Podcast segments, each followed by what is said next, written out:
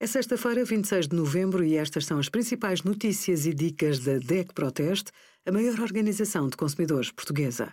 Hoje, em DEC.proteste.pt, sugerimos os prós e os contras dos cartões de fidelização, com descontos em produtos ou combustíveis, as marcas mais fiáveis de frigoríficos, máquinas de lavar louça, de lavar e secar roupa para os consumidores e a parceria DECO Mais Vila Galé, com desconto até 20% em estadias nas reservas feitas de 26 de novembro a 17 de dezembro.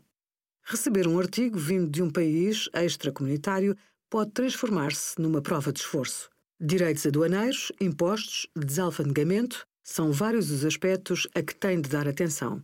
Comprar fora da União Europeia é mais caro desde julho. A isenção do IVA para os bens importados de valor menor ou igual a 22 euros deixou de existir.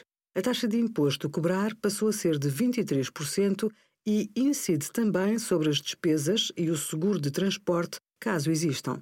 Por norma, a fatura aumenta.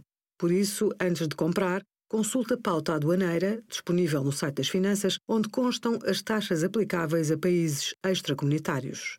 Tabaco, bebidas alcoólicas, combustíveis e perfumes estão sujeitos a mais impostos. Fique também atento às fraudes por SMS sobre encomendas. Não conhece o remetente, a mensagem tem erros ou o tom é de urgência, não realize nenhum pagamento, nem partilhe informações confidenciais e apague a mensagem. Obrigada por acompanhar a DEC Proteste a contribuir para consumidores mais informados, participativos e exigentes.